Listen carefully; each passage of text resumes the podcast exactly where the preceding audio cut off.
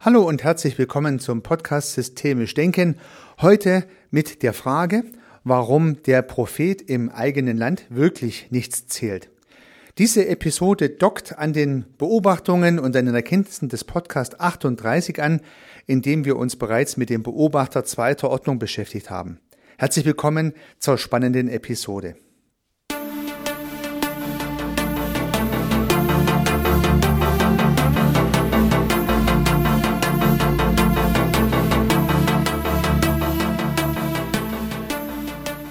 Ja, liebe Zuhörerinnen, liebe Zuhörer, höchstwahrscheinlich kennen Sie den Spruch, der Prophet im eigenen Land zählt wenig. Und ich habe als Berater diesen Spruch häufig ein bisschen als Rechtfertigung, ein bisschen als Vorwand gehört von Kunden. Also häufig sagen die Kunden, ja, Herr Rössel, wir bräuchten Sie mal für eine Unterstützung, weil Sie wissen ja, der Prophet im eigenen Land zählt nichts. Und das soll ein bisschen heißen, im Prinzip wissen wir ja schon genau, was wir machen müssen, aber kommen Sie doch nochmal und erzählen es unserem Chef und Ihnen glaubt das ja, was er uns nicht glauben würde. Ja, also solche Situationen habe ich in meiner Beraterlaufbahn häufig erlebt und ja, ich habe das einfach hingenommen, ja, als ja, übliche, übliche Floskel. Und tatsächlich äh, erlebt man das ja auch, wenn man involviert ist, dass die eigene Meinung im eigenen System ja immer wieder mal nicht zählt. Von dem könnte schon ein bisschen was dran sein, dass der externe Berater ja einfach, weil er von außen kommt, mit seiner Meinung eine größere Durchschlagskraft hat. So weit, so gut. Nun haben wir uns ja aber im Podcast 38 mit dem Beobachter zweiter Ordnung beschäftigt und in aller Kürze der Beobachter zweiter Ordnung beobachtet den Beobachter beim Beobachten und damit sind wir natürlich in einer Position, die auch ein externer Berater ganz gerne mal einnehmen kann. Also ich würde es mir jedenfalls wünschen, dass der externe Berater nicht durch die Türe reinkommt und sofort anfängt zu erzählen, wie er alles machen würde, sondern dass er zuallererst mal die Beobachter, nämlich die Leute, die in diesem System involviert sind, beim Beobachten beobachtet.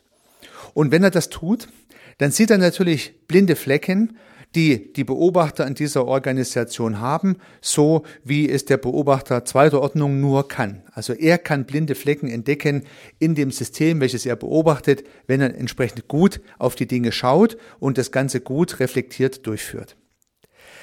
Deswegen glaube ich inzwischen, dass der Prophet im eigenen Land nicht nur sprichwörtlich nichts zählt, sondern tatsächlich nicht so viel sehen kann, wie ein externer guter Beobachter sehen könnte.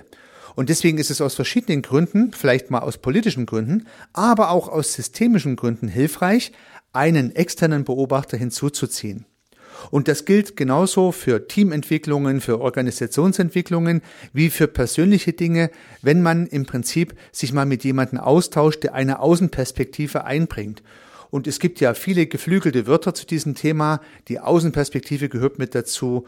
Ja, das Entdecken des blinden Fleckes gehört mit dazu und solche Dinge. Und das, diese Dinge haben natürlich alle was mit dem Beobachter zweiter Ordnung zu tun oder mit der Problematik, dass der Prophet im eigenen Land nicht zu viel zählt. Ja, Versuchen wir es mal systematisch anzuschauen. Warum sieht nun der Prophet im eigenen Land nicht so viel? Ich möchte mal auf zwei Dinge eingehen, die im Rahmen von internen Beobachtungen vielleicht sogar nochmal unterschieden und differenziert werden können, um den Sachverhalt noch ein bisschen zu verdeutlichen. Das eine wäre die Frage, was in einem typischen System besonders beobachtet wird. Also die Frage, auf was guckt man denn hier eigentlich, um es mal so wirtwörtlich zu nehmen. Also guckt man in dem System besonders auf die Qualität, guckt man in dem System besonders auf die Kosten, guckt man in dem System besonders auf die Kundenzufriedenheit, auf was wird explizit besonders geschaut. Das bestimmt ja letztendlich, um im Bild zu bleiben, wo ich meinen Kopf hinbewege, mit den Augen drin, wo ich hingucke, als Metapher. Und wenn ein System gelernt hat, besonders auf Qualität, besonders auf Kundenzufriedenheit oder besonders auf den Preis zu schauen, äh, dann gewöhnt man sich natürlich auch genau darauf, diese Dinge zu beobachten. Ich kann mir vorstellen, dass bei einem Discounter immer gesucht wird, im wahrsten Sinne des Wortes, wo können wir denn noch Geld sparen?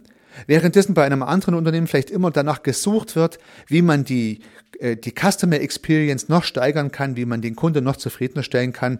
Und das dritte Unternehmen hat einen Fetisch für Qualität und sucht immer noch eine Sache, die man noch besser qualitativ hochwertiger machen kann. Drei verschiedene Beobachtungsinhalte, auf die in einem System besonders geguckt werden kann. Und wenn man nicht von außen drauf guckt, fällt den Teilnehmern des Systems vielleicht tatsächlich gar nicht mehr auf, dass sie ganz besonders auf diese eine Sache reflektieren, dass es aber vielleicht auch andere Sachen gibt, die auch wichtig sein könnten. Ja, wenn man beispielsweise die qualitative äh, die qualitative Güte der eigenen Produkte überzieht, dann werden vielleicht die Produkte zu teuer hergestellt und die Marge wird immer kleiner. Das könnte jetzt im wirtschaftlichen Kontext irgendwann zu Problemen führen. Und vielleicht kann man das im System gar nicht mehr sehen. Vielleicht kann der Prophet im eigenen Land diesen Sachverhalt gar nicht mehr sehen, weil er halt gewohnt ist, höchste Qualität ist bei uns das, was wir beobachten. Und das wäre mal eine Geschichte, die man ja differenzieren kann, das heißt die Art und Weise, wo man hinschaut. Und die andere Art und Weise ist vielleicht, wie man hinschaut. Ja, man könnte vielleicht nochmal differenzieren nach kontrollierenden Organisationen oder nach Organisationen, die vielleicht den Mitarbeitenden eher freie Hand lassen und wenig kontrollieren, hohes Vertrauen äh, in, in ihre Strukturen setzen, eine hohe Vertrauenskultur etabliert haben. Also so kulturelle Fragen. Das heißt, Vertrauenskultur versus Kontrollkultur könnte zum Beispiel so ein Thema sein. Und auch da äh, kann man natürlich wieder Unterschiede differenzieren. Und auch da könnte es sein, dass der externe Beobachter mehr sieht, welche Kultur in der Organisation vorherrscht, weil er halt von außen einen Fremdvergleich durchführen kann und so weiter und so fort.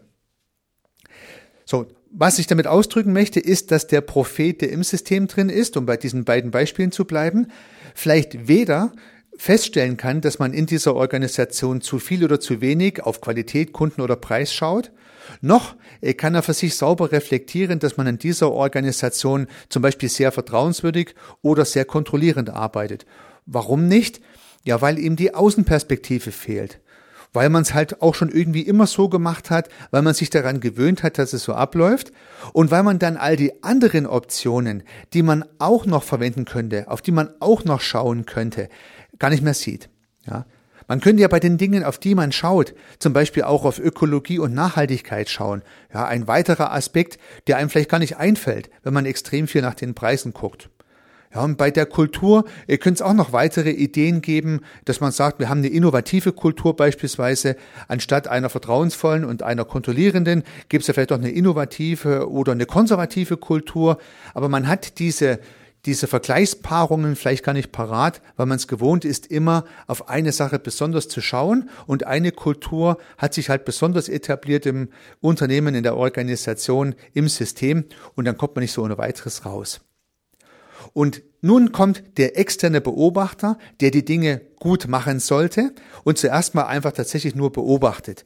Und was kann er beobachten? Natürlich Kommunikation. Es ist ja der einzig valide Operant in Systemen.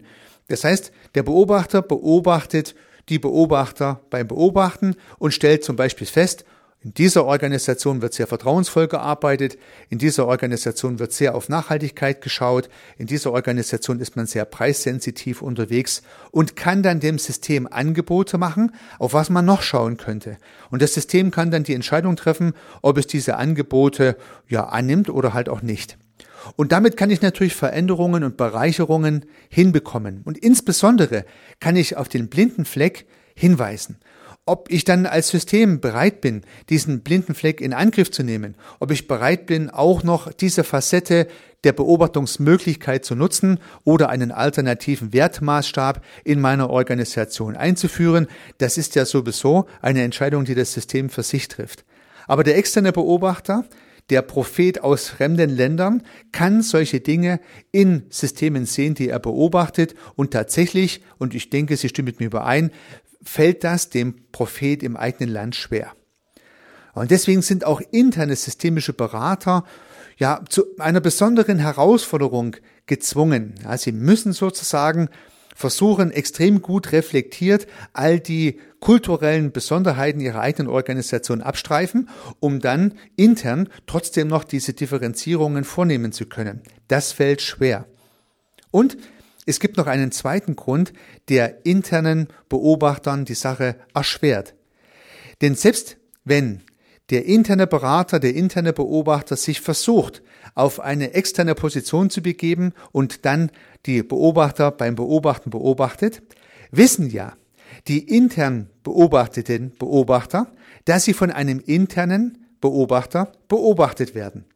Also ist es klar, dass dieser Beobachter zum System gehört und damit natürlich auch Teil der Kultur, in letzter Konsequenz auch Teil der Politik der Organisation ist. Und ich kann mir sehr gut vorstellen, dass man verschiedene Dinge beobachten kann. Das heißt, der interne Beobachter kann andere Dinge beim Beobachter beobachten als der externe Beobachter, weil sich der Beobachtete in diesen beiden Fällen auch verschieden verhält. Und zwar deswegen, weil ja der Beobachter, naja, fast unweigerlich Teil des Systems wird, alleine dadurch, dass er beobachtet und als solcher Beobachter auch sichtbar wird. Und dann macht es schon wieder einen Unterschied, ob das ein interner oder ob das ein externer ist. Ob ich hier Politik machen möchte oder Politik machen kann, als derjenige, der beobachtet wird, ob ich mit dem Berater eine besondere Beziehung eingehe oder ob ich ihn vielleicht kenne aus vergangenen Projekten. All solche Dinge spielen ja dann eine Rolle. Und auch dieser Grund spricht dafür, immer wieder mal einen externen Propheten zu holen, der höchstwahrscheinlich sehr schnell ganz spezielle Dinge sehen kann, die man intern nicht sehen konnte. Ich persönlich habe das immer wieder erleben dürfen und es war frappierend, wie schnell und wie präzise der externe, gute, systemische Beobachter durch die Beobachtung der anderen Beobachter zu Erkenntnissen kam, auf die wir, glaube ich, im System nicht gekommen wären. Er konnte oftmals schon nach einem halben Tag, nach einem Tag Probleme erkennen und auf Probleme hinweisen oder Handlungsfelder oder Lücken identifizieren und auf diese Dinge hinweisen, die wir dann gut nutzen konnten. Und ich weiß heute noch, welche wertvollen Tipps dieser systemische Beobachter in unserer Organisation gegeben hat, die wir intern nicht finden konnten. Und natürlich konnte ich die gleichen Erfahrungen auch machen, wenn ich selbst als Beobachter engagiert war und andere beim Beobachten beobachten durfte. Auch dort habe ich immer wieder das Feedback bekommen, wie hilfreich es war, durch diese externe Perspektive ganz neue Erkenntnisse zu bekommen, auf die man sonst höchstwahrscheinlich gar nicht gekommen wäre, weil der blinde Fleck dann halt einfach tatsächlich vorliegt, so wie im Podcast 38 ja mit Luhmanns Ideen herausgearbeitet. Vielleicht sind Sie noch mal interessiert an diesem sogenannten Beobachter zweiter Ordnung, dann würde ich Ihnen den Podcast 38 noch mal rückwirkend empfehlen und vielleicht ist Ihnen jetzt deutlicher, dass der Prophet im eigenen Land tatsächlich Schwierigkeiten hat und dass sehr viel ich sage mal Selbstreflexion und Akzeptanz notwendig ist, dass er tatsächlich eine Beobachtung durchführen kann, die so gut ist wie eine externe Beobachtung. Es kann gelingen, ausgeschlossen ist nichts, aber es ist extrem schwer. Ab und zu kann es mal hilfreich sein, eine Außenperspektive einzuladen, um solche Dinge sichtbar zu machen. Ja, bei den Erkenntnissen und bei den daraus resultierenden Schlussfolgerungen und bei deren Umsetzung wünsche ich Ihnen sehr viel Erfolg. Unternehmen Sie was, Ihr Heiko Rössel.